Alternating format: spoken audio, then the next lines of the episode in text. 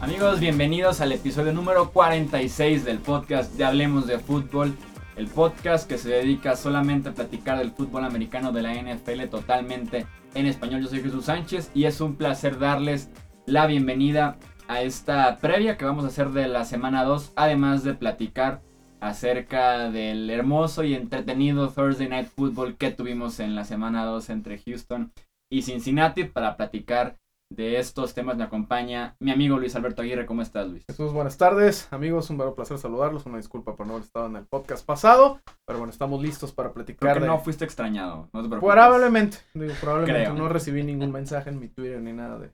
de... de ¿Por qué no estaba? No sí, me preocupó un poco, pero dije, bueno, seguro no tengo señal en el celular. pero bueno, ya estamos listos para platicar de la segunda semana de la NFL y como bien dice el, el, el gran final del partido de ayer la última jugada resumió todo lo que fue el partido, ¿no? Básicamente, sí fue la última jugada todo. Y antes de iniciar con el análisis, si es que se puede analizar algo de ese partido, saludamos en la producción a Edgar Gallardo, en los controles como en cada episodio. ¿Cómo estás, Edgar? Muy bien, Jesús. Bienvenidos a los dos, Luis. Gracias. Edgar. Qué bueno tenerte de vuelta. Gracias. Este, espero que todo esté bien, ya listos para iniciar con esta, esta segunda jornada. Así es, entonces pues iniciamos ya con este Houston en contra de Cincinnati. Si es que se le puede llamar partido a lo que fue anoche, ¿tú cómo lo viste, Luis? Hijo, la verdad es que lo, lo, preocupante es de que ha venido esta tendencia que los juegos nocturnos de jueves generalmente no son tan buenos y, y se ha mantenido eso, ¿no? Y ayer, a pesar que intentan eh, darle más eh, saborcito con duelos divisionales, pues ayer eh, no fue la excepción, volvieron a, volvimos a tener un juego bastante malo. Andy Dalton es un desastre, los bengalíes son un desastre a la, ofensiva. Se vieron bien a la defensa, pero la verdad es que Houston tampoco es tan, poderoso ofensivamente, tiene muchas bajas, muchas lesiones. El debut de Sean Watson creo que lo controlaron eh, para no cometer errores y lo hizo bien a secas en su cumpleaños, ganar su primer partido, pero la verdad es que fue infumable el partido, ¿no? Sí, así es, la línea ofensiva de Cincinnati Ahí empiezan los problemas, pero sí terminan en el brazo de Andy Dalton, que por lo mismo de que tiene poco tiempo, sus receptores suelen no estar abiertos y termina forzando el pase. Ya lo vimos el domingo pasado con cuatro intercepciones. Esta vez simplemente estaba impreciso. No terminaron tal vez en las manos del rival, pero eran pases muy malos. Se veía destiempo la ofensiva porque perdieron a Andrew Whitworth como tackle izquierdo que era de los mejorcitos y además de que se les fue en la agencia libre también uno de los mejores guardias de toda la liga. Entonces se entiende que la línea ofensiva que pasó de ser la fortaleza de, los Bengals y que por eso establecían muy bien su juego por tierra, pues es su gran debilidad. Entonces se vino el juego abajo totalmente por parte de los Bengals, ya despedido hoy su coordinador ofensivo. Después de ocho cuartos sin touchdown tenía que rodar la cabeza de alguien, se, se entiende hasta ese punto. Y sí, como bien dices, la defensiva de Houston aprovechó. JJ Watt tuvo seis presiones en total a Andy Dalton, un muy buen partido Además de que hizo la última tacleada en esta jugada tan extraña de, de Tochito que se avientan los equipos al final. Parece más voleibol que sí, no, y ayer parecía que les estaba saliendo, ¿no? Como que avanzaron 20, eh, 30 yarditas, pero medio la llevaban, a diferencia de otras jugadas que a veces sacaba como el segundo pase. Se veía que sí estaba entrenada por lo menos, pero sí, JJ Watt muy bien y Sean Watson, como bien dices, habla mucho de que en los momentos más importantes decidió utilizar sus piernas en lugar de pasar, porque se veía todavía la desconfianza que tiene como quarterback novato. Limitaron muchísimo su juego largo, que fue su gran problema en la Universidad de Clemson. Es muy impreciso yendo largo, así que todo fue corto. De preferencia de Andre Hopkins y ya, que fue quien se robó la ofensiva de, los Texans. Y como les digo, Watson bien a secas, muy limitado, pero pues por lo menos eh, ayudó un poquito su movilidad, tanto para anotar como para evitar capturas, que con Tom Savage la semana pasada fueron solamente seis en dos cuartos. Entonces sí ayuda un poquito las piernas de Watson. Sí, pero definitivamente creo que es, eh, queda claro que ni Houston ni Cincinnati eh, parecen ser equipos de, de, postemporada, ¿no? Que muy rápido. Y con ambos se, se llegó a considerar, ¿no? Con yo tenía mis dudas de que sí se puede meter como comodín. Cincinnati no, pero sí llega a haber pronósticos que los metían a los playoffs. Sí, o pensabas en un 7-9, un 8-8 dar batalla, pero la verdad es que de lo, que acabamos de ver en estas dos primeras semanas, eh, van a estar, va a ser más probable, ¿no? Que estén peleando las primeras elecciones colegiales el próximo año que un lugar en los playoffs. Los Bengals festejando su 50 aniversario este año y dos marcas, pues nada Muy, orgullosas. muy a ¿no? los Bengals, ¿no? Sí, muy a los Bengals. Cinco cuartos consecutivos sin anotar un touchdown. Un punto, perdón. Y ocho cuartos sin anotar un touchdown. Son récords de la franquicia en su 50 aniversario. Muy bien, Bengals. Muy a, muy a los Bengals. Es Muy como bien. uno esperaría que los Bengals celebraran su aniversario, ¿no? Como ha sido la Sí. historia de la franquicia prácticamente en esos 50 años. Y sí, ya veremos cómo se desarrolla también la historia de Andy Dalton, si en algún punto lo mandan a la banca. Sabemos que está Jay McCarron, quien supuestos reportes decían que negaron varios cambios, varias ofertas por él en el offseason. Sí. No, y también, Jesús, lo que te hace pensar, realmente hay muy malos corebacks de titulares y no te explicas cómo nadie se atreve a darle la oportunidad a un Colin Kaepernick, ¿no? Sí, exacto. Sí, que pensarías que lo haría por lo menos no peor de lo que ya lo Sí, están haciendo ellos. Pasamos entonces, ahora sí creo que no hay más por analizar en este eh, primer partido de la semana 2, a platicar acerca de los pronósticos y un poquito de las pruebas que tenemos acerca de los partidos más llamativos que tenemos para esta eh, jornada 2. Eh, después de que nos ganaron, no sé si viste que en los pronósticos nos ganaron eh, el Eh, suscriptor de esa semana. Ganaron una batalla, pero no la guerra. Todavía. Esta Calmados. vez tenemos a Mateo Gargano como los pronósticos invitados. Así que gracias Mateo y a todos los que nos dejaron sus pronósticos en, en el video de Hablemos de Fútbol. Veremos cómo nos va esta semana. De inicio todos bien, iniciamos con Houston los tres, así que estamos 1-0 esta semana. Y vamos repasando rápidamente los partidos. En el caso de Cleveland-Baltimore, tú y yo fuimos por Baltimore, Mateo se fue por Cleveland. Me parece interesante porque no descarto la victoria de los Browns, que se vieron bien en, Sí, contra contra de, Pittsburgh. de- en contra de Pittsburgh y que Joe Flaco sí se vio bastante mal en contra de Cincinnati porque sabemos que no tuvo pretemporada, entonces era su primera acción de todo el año, se podría decir con Flaco. No, y además sabemos que los duelos divisionales, sin importar qué récord tenga un equipo, siempre son guerras civiles, siempre va a ser muy, muy, muy complicado. Pero Cleveland, eh, esperabas al inicio que tuvo Cincinnati con Cleveland anualmente, ¿no? Sí. Pero realmente los, los Browns creo que están para ganar unos seis juegos y darle batalla a, a cualquiera. Pero sí todavía veo un poquito mejor a, a Baltimore. Eh, Joe Flaco no es la superestrella, pero tiene toda la experiencia y va a estar, eh, yo creo que Baltimore ganando por unos tres. Sí, sí, creo que va a estar cerrado. Además que juegan en casa los Sí, sí, es en casa Los de, los Ravens. Tenemos Chicago-Tampa Bay, los tres vamos con Tampa Bay. Creo que este puede ser un pequeño así, un, un juego de trampa, como le dirían, porque Chicago se vio bien. Corrieron bastante bien la bola y veremos cómo viene Tampa Bay de la semana extra de descanso que no era tan necesaria. Además de entrenar en otras instalaciones y en otro escenario, otro, otro calendario, se podría decir, de entrenamientos, la preocupación de tu familia. Entonces vienen con ciertos detalles, creo que puede perder Y, y es eso. complicado eh, hacer un plan de juego cuando tenés, valga la redundancia, un plan de juego para una semana antes Sí. y no tienes manera de ajustar, de hacer nada, entonces pues estás empezando de cero. Entonces va a ser complicado para los bucaneros, pero está esa motivación de jugar en casa, la cuestión del huracán y todo, y de un equipo con una buena defensiva y que bueno, está llamado por muchos Mis para llegar a los playoffs. Mis Buccaneers son este equipo de Tampa Bay de 2017. Un duelo muy interesante el de Pittsburgh, Minnesota. De hecho, en las apuestas es pick. No Sí, tiene sí, línea, no tiene línea este, este partido. Tú y yo creemos que gana Pittsburgh. Mateo cree que gana mm, los Vikings, que pueden ir a Pittsburgh y ganar. Creo yo que el problema de los Steelers es que se veían sin ritmo la semana pasada porque Martavis Bryant era su primer juego en un año y medio y Le'Veon Bell no tuvo pretemporada. Creo yo que en este caso sí pueden hacer los ajustes. No creo que vaya a estar tan cómodo Sam Bradford en la bolsa como si lo estuvo en contra de Nueva Orleans con TJ Watt, James Sí, claro. Harrison, si juega Bud Dupree. Entonces, los Steelers tienen con qué en el front seven detener a Dalvin Cook, que fue la gran clave del- de los Vikings en el Monday Night, y además presionar a Bradford para que no tenga un partido tan bueno como tuvo en el Monday Night, ¿no? No, y además que no es fácil irte a meter al Heinz Field a ganarle a los acereros y a ver cómo después de que de lo que mostró Ben Roethlisberger la semana pasada de que lo puedes hacer enojar, le puedes sacar de sus casillas, vamos a ver si, si los equipos también empiezan ahora a meterse más en la cabeza de, de Ben Roethlisberger, ¿no? Sí, sí podría, podría ser el caso. Patriots Saints, lo- vamos con los Patriots, los tres en un partido, un extraño, pero como de urgencia para Nueva Inglaterra, porque a pesar de que la división es débil, no te puedes poner 0-2 para iniciar el año. Entonces, tienen ese partido como de must win, a pesar de que es apenas la segunda semana. No, y, a- y aparte un partido a modo, ¿no? Yo creo que Nueva Orleans eh, no tiene, no va a tener mucho que hacer en el Gillette Stadium. No juegan en el Superdome. Ah, juegan en el Superdome. Sí, juegan en el Ah, Superdome. claro. Ah, bueno, entonces, de todas formas, los Patriotas. Lo que tienen de, de- de ventaja los Pats es que Willie Snead, que es el receptor número 2 de Nueva Orleans, está suspendido.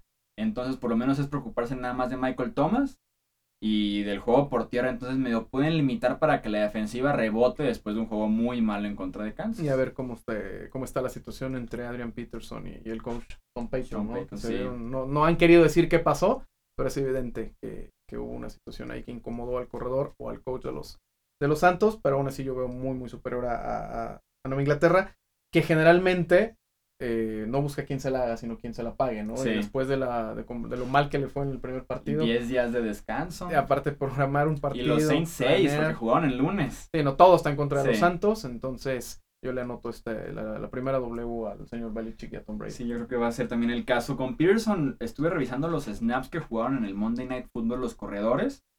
Alvin Kamara, que fue el novato de tercera ronda, jugó 41 snaps. Mark Ingram 36 y Pearson 9 creo, que, viene por ahí. Sí, viene por ahí. Viene por ahí del uso que le dieron a Adrian Peterson.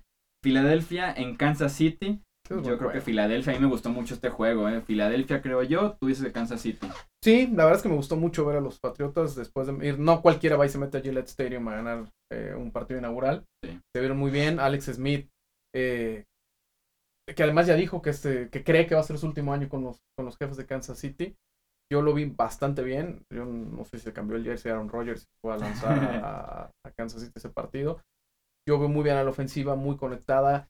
Ya encuentra sus receptores abiertos. La línea ofensiva está bien. Corre bien la pelota. Los equipos especiales son espectaculares. Y la defensa se ha estado eh, puliendo cada vez más. No vi yo el juego completo de las Águilas de Filadelfia. Pero no me gustan para irse a meter a la roja. Sí, es un problema meterse a la roja y ganar. Yo creo que ganan porque el front seven de Philadelphia me parece de lo mejor de la NFL, tanto en la línea defensiva como en el grupo de linebackers. Entonces, esa fue la clave para que Kansas City ganara en Nueva Inglaterra. Que el front seven de Nueva Inglaterra perdió a jugadores y no estaba listo para detener el juego por tierra. Creo que Philadelphia sí lo puede hacer como ya hizo con Washington la semana pasada, tanto por tierra como también para presionar a, a Kirk Cousins con los Redskins. Eh, Titans Jaguars, vamos con los Titans los tres, a pesar de que los Jaguars decían de carrilla que ganaron por 20 puntos y aún así estaban como underdog en este partido. Arizona contra Indianapolis tenemos a Arizona los tres, que inicia Jacoby Brissett. Por lo menos ya Scott Tolson sale de la titularidad de los Colts y entra Jacoby Brissett. Pero pues son dos semanas para preparar una ofensiva. Veremos si realmente puede hacerlo el ex quarterback de los Pats. Y decían como de broma que en este año 2017 inició primero un juego Reset que Garapolo. Que si te lo dicen hace seis meses, no te lo crees nunca, ¿no? Que vaya a iniciar primero Reset en lugar de Garapolo, que era como el llamado a hacer quarterback en otro equipo, ¿no? Eh, Buffalo contra Carolina tenemos a, los tres a los Panthers ganando en casa.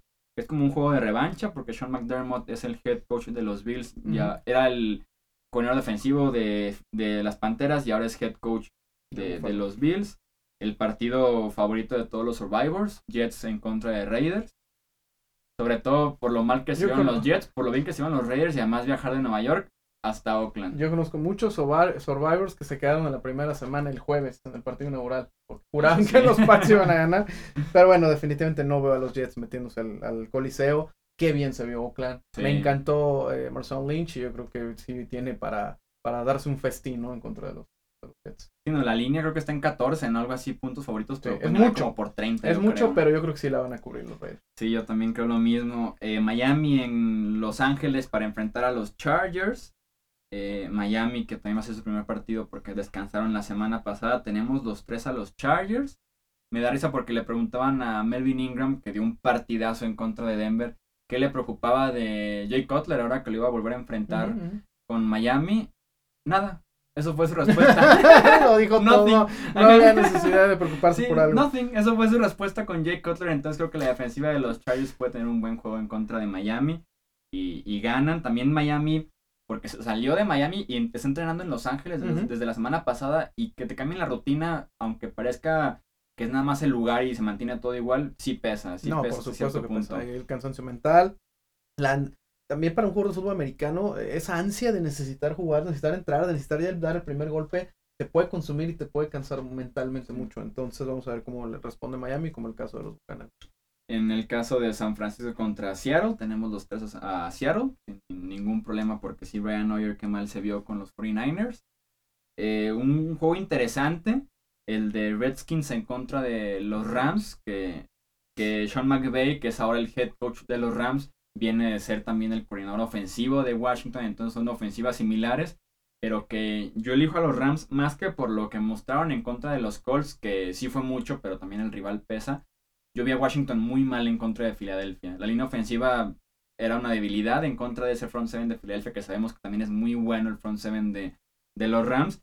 Y creo que Jared Goff se vio bien con ese nuevo arsenal de ofensiva que tiene con Cooper Cup, con Sammy Watkins se vio bien, Gerald Everett, el ala serrano, entonces creo que los Rams pueden ponerse 2-0 de manera sorprendente. No, y se ha notado además la mano de Wade Phillips de inmediato, porque ya era una defensiva agresiva, pero como que hicieron buenos ajustes y, y, se nota todavía mucho más espectacular, muy al estilo de lo que fue con los Broncos, de lo que fue con Dallas en su momento. Entonces, pues sí, yo también por eso me voy por, por los carneros, ¿no? Sí, vamos con los juegos de la semana, se podría decir el, siguiente par. Dallas visitando a Denver. En este caso tenemos, tú y yo tenemos a Dallas eh, y Mateo tiene a Denver. Me gustaría que no se equivocara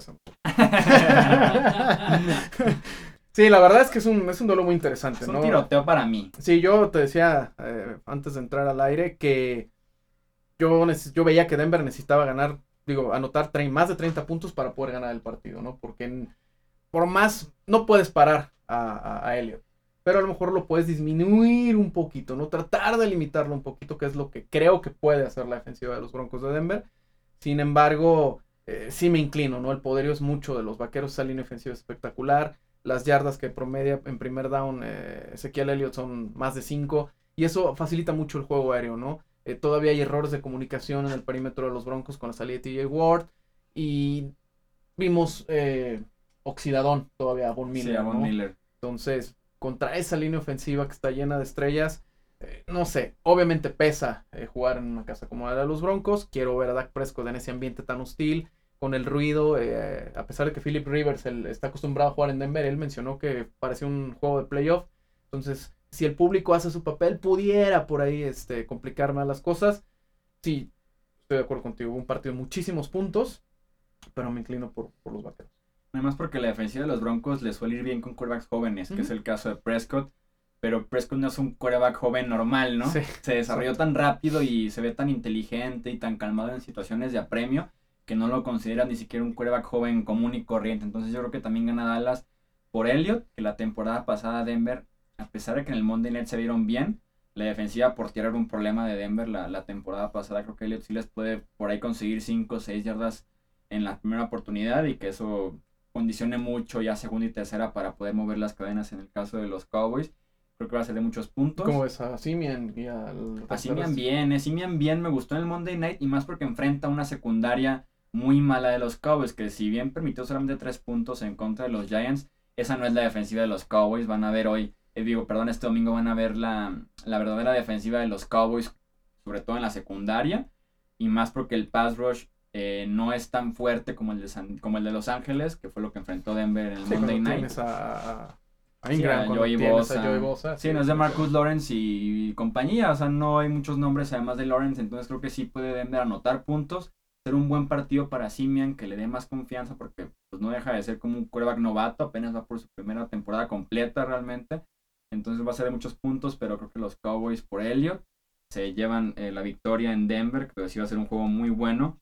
Es a las 3.25 de la tarde, ¿verdad? Así es. Y en la noche, también un juego muy atractivo, es la repetición del campeonato de la Nacional del año pasado, Green Bay en contra de Atlanta.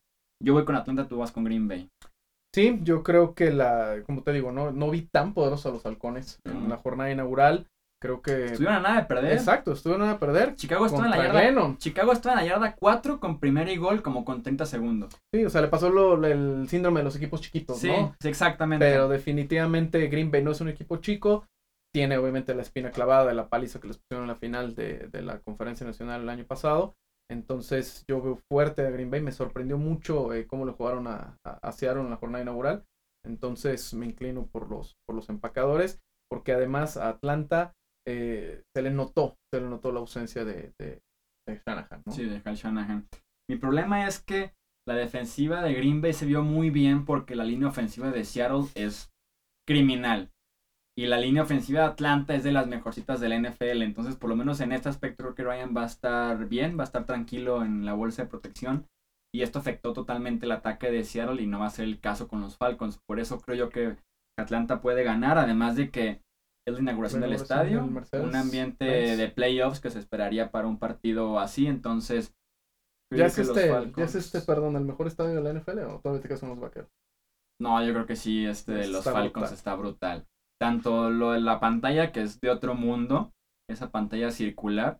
Me es familiar, no es como... No, no, perdón. no. Me encanta el hecho de que tengan un bar de 100 yardas que recorre todo el estadio, que las concesiones te cueste un hot dog Sí, barato. un dólar, O sea, dos dólares. O sea, normal, lo que te cuesta en la calle en lugar de un hot dog y un refresco 14, 15 dólares que te cuesta un estadio, ¿sabes? Entonces Sí, creo yo que creo si que van a sumas innovar todo, en ese sentido, ¿no? si sumas todo me encanta, me encanta este estadio de los Falcons. Ahí va a ser el Super Bowl 53. Sí, el próximo, de, de este año el siguiente. Y ya para cerrar con el Monday Night Football, que también a mí me parece atractivo. Lions en contra de Giants. Yo me quedo con los Giants, su defensiva me sigue usando mucho. Me, me decían en Twitter que confiaba demasiado en ellos. Parece que sí, ¿no? A pesar de que dudaba al inicio del offseason, poco a poco les fui como agarrando a esa defensiva, ese valor que tienen. Creo que los Giants ganan, sobre todo porque estamos jugando en Nueva York este partido. Y Detroit fuera del domo sí suele tener más problemas que de lo normal, ¿no? A mí Gigantes no gustó nada eh, ofensivamente, o sea, yo sí veo muchos problemas, no corren la pelota, la ofensiva no nada buena, Eli Manning no está atinado, empieza a desesperarse, y Detroit no ha perdido esa costumbre de poder venir de atrás, ¿no? Sí. De- de- mentalmente son muy fuertes, Bradford desquitó parte de su salario, en el primer cuarto yo ya lo iba a reventar en Twitter, dije, no, me voy a esperar un poquito, y la verdad es que respondió muy bien, y sacaron el juego, pero lo veo muy cerrado, un Sí. par de puntitos, pero sí me inclino por, por los Leones. Los, los veo un poquito más completos. A lo mejor sí es más poderosa la defensiva de los Giants, pero lo siento un poquito más balanceado porque la, la ofensiva de los Gigantes realmente es muy malita. Sí, es muy mala, la, sobre todo la línea también es de, junto a Seattle, probablemente las dos peores de la NFL. Veremos qué tanto puede hacer Siguianza, Jalorin Nata, que sigue corriendo y, y defendiendo muy bien en esa línea. Entonces, veremos qué tanto puede hacer. Odell Beckham sigue en duda. Entrenó, Parece ser que ya entrenó entra, jueves ¿eh? y viernes, pero es una lesión que él mismo decía que era seis semanas, ya han pasado cuatro. Entonces, eh, ahora sí que hay reportes distintos, ¿no? De si pueda realmente jugar o no, porque sí, la ofensiva de los Giants se llama Odell Beckham Jr. actualmente. Sí, porque Marshall no hizo gran diferencia tampoco la semana pasada y ya no es el mismo receptor. No. No. Yo creo que ya Marshall ya ni. Yo creo que en otro equipo ya no es ni, ni, el, ni el segundo receptor, ¿no? Ya. Sí, estoy de acuerdo en ese sentido contigo. Entonces, va a estar bueno. Creo que tenemos muy buenos partidos esta semana. Sí, sí. El de Dallas, el de Green Bay, este el Monday Night, Nueva Inglaterra, Nueva Orleans. El de ayer es insuperable, pero bueno, vamos a tratar de, ya sé. de Esperemos que cumpla las expectativas, semana. ¿no? Sí. que cumpla de- después de lo que nos entregó ayer Houston y Cincinnati, que de verdad qué partidazo. Pero esos, esos partidos de Thursday Night Football los criticamos y todo, pero cuánto dinero dejan para la NFL y No, bueno, se van a quedar. Es increíble, ¿no? El, cuando empezó la pretemporada, lo- el juego del Salón de la Fama tuvo más rating que el último juego del hockey de la NHL para definir la Copa Stanley, nada más que nosotros. Y el juego del Salón de la Fama. Sí. Sí, es brutal la televisión de Estados Unidos con la NFL. Sí, nos encanta criticar el partido de ayer, pero les apuesto que fue lo más visto en la televisión estadounidense porque ya lo vendieron a NFL Network, a CBS y a Twitter. Entonces el dinero está ahí para que se mantengan los Thursday Y a- Night Footballs a pesar de que el contenido no sea tan bueno. Y a Amazon también. Ah, también ya tienen con Amazon Prime, Amazon, ¿verdad? ajá, con Amazon Prime, ya ahora todos los Thursday Night, específicamente Thursday Night, Sí. también ya los... Sí, es cierto, también en Amazon Prime Video. No, pues el dinero está ahí para que se mantengan los jueves por la noche. Así que disfrutar porque los Rams contra 49ers nos esperan el próximo jueves. Oye, ¿hablaste de Sergio Dip o no? No. ¿No? Bueno, se las debemos, ¿no? Capaz que nos escucha y vamos a hablar de él. no, bueno, pues. Saludos, Sergio. Yo estoy teniendo. I'm having the time of my life. Aquí hablemos de fútbol. Siempre tenemos el tiempo de nuestras vidas, ¿no? Bueno, pues eso fue todo por el episodio 46. Disfruten el domingo de NFL y nos vemos aquí el próximo martes para platicar acerca de lo que fue el Monday Night Football y lo que fueron también los partidos del domingo. Edgar Gallardo en los controles, Luis Alberto, muchísimas gracias. Hombre, al contrario, saludos. Saludos y nos escuchamos aquí el próximo martes. Recuerden también meterse a YouTube para ver de más contenido aquí en Hablemos de Fútbol y seguirnos también en redes sociales. Hasta la próxima.